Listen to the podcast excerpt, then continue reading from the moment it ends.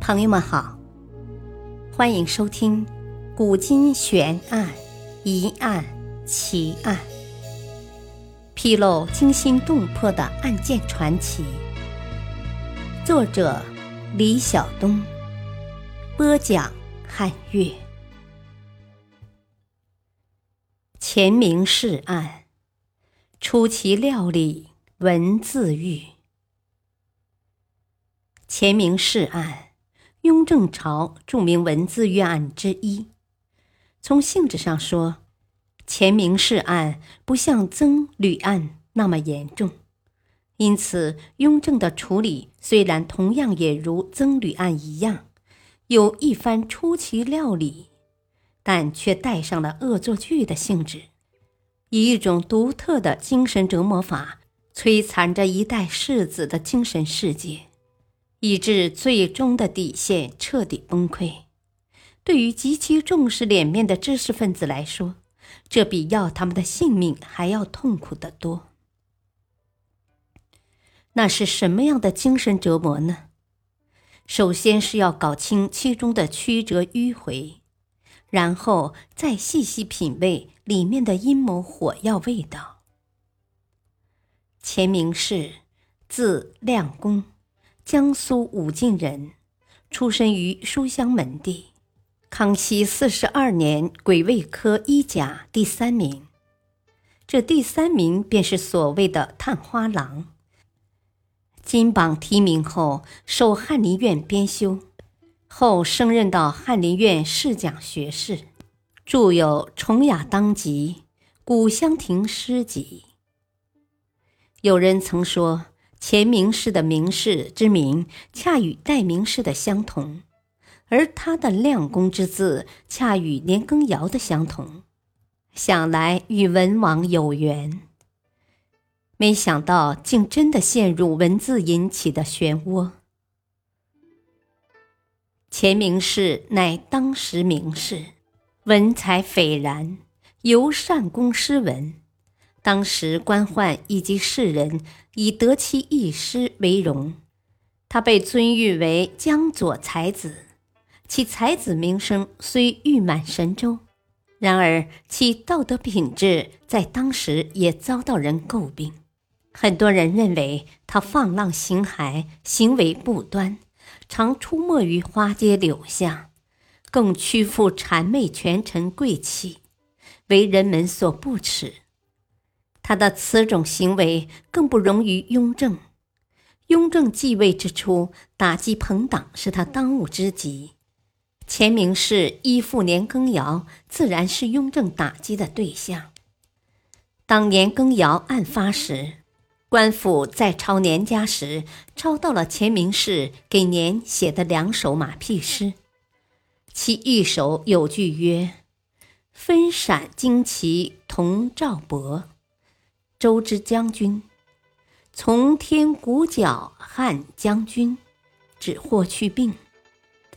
第二首有句曰：“鼎中明柱山河事，平藏一立第二碑。”第一首不用解释，第二首的“平藏一立第二碑”是指当年年羹尧曾配合一个皇子平藏。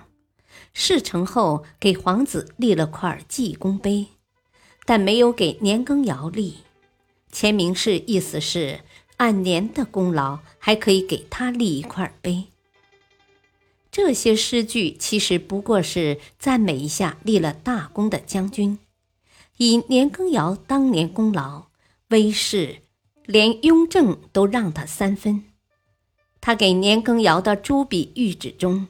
不知有多少肉麻的话，如“你我是千古君臣之誉的榜样”等。《清史稿》载有：“羹尧才气凌厉，世上隽誉，师出屡有功，骄纵。行文诸都府，书官敕姓名，请发侍卫从军，使为前后导引。”执鞭坠镫，入境，令总督李维钧、巡抚范师节跪道送迎，至京师，行绝迟到，王大臣交迎，不为礼。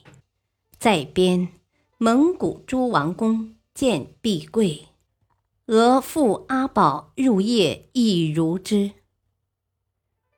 可见当年拍年羹尧马屁的不知有多少，也不知有多少人远比钱明士过分。可雍正自己，其他人都没事，读钱明士却因几句无关痛痒的诗被抓来开刀。可见雍正的有意罗织成玉，大约是钱明士的名声本就不好，抓来做了儆猴之机。正合适吧。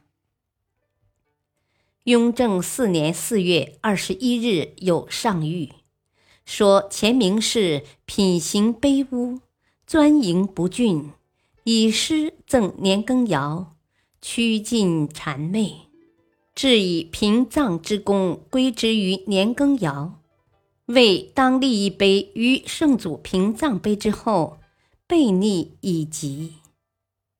按这悖逆已极的罪名，钱明氏大约要全家遭殃了。不料这回圣心独到，要换一种惩罚法了。不久，皇帝下诏，著将钱明氏革去之衔，发回原籍，朕书“明教罪人”四字，定地方官治匾额，张挂前所居之宅。挂块牌当然比杀头充军轻松多了，不过对钱明士本人，每天对着“明教罪人”这四个御赐大字，大约是生不如死吧。何谓明教罪人？明教就是名声与教化，也即古代社会对知识分子规定的礼法规范和道德标准。崇奉儒家封建礼教的古代士人也称明教中人。所谓明教罪人，即指败坏儒林道德、玷污明教声誉、为明教中人所不耻的士人。钱明士不仅被封为明教罪人，在收录了三百八十五位官员所作的三百八十五首大批判的诗作之后。雍正还要钱明士自己出钱将这些大批判作品刊刻成集，并命名为“明教罪人”，让他带回家好好的学习和反省。雍正在处理完钱明士“明教罪人”一案之后，就此借题发挥，他要让天下所有的读书人和大小臣工都明白这样一个道理：如果获罪明教，虽然可以舔着脸皮活下来，但在这样的处罚之下，在精神上所受的折磨是更甚于正法而死的。用通俗的话说，就是要让人生不如死。在这其中，我们可以直观而清晰地感受到来自皇权的高压，以及这种高压所带来的恐惧。雍正赐钱明士“明教罪人”的金匾和“明教罪人”的诗集，无疑是在对钱明士进行强烈的精神折磨。古代读书人多看重自己的名声和脸面，现在有皇帝亲自定性为“明教罪人”，那又怎么能在人前抬得起头来呢？于是，钱明士回到常州家中。就在这般惊悚、惶恐万分中，惶惶不可终日。不久，就此抑郁而终，凄然的离开了人世。历史话外音：这场案件让我们明白了，古代文字狱不仅对知识分子进行身体打击，同样还给他们带去无限的精神压力。感谢您的收听，下期再会。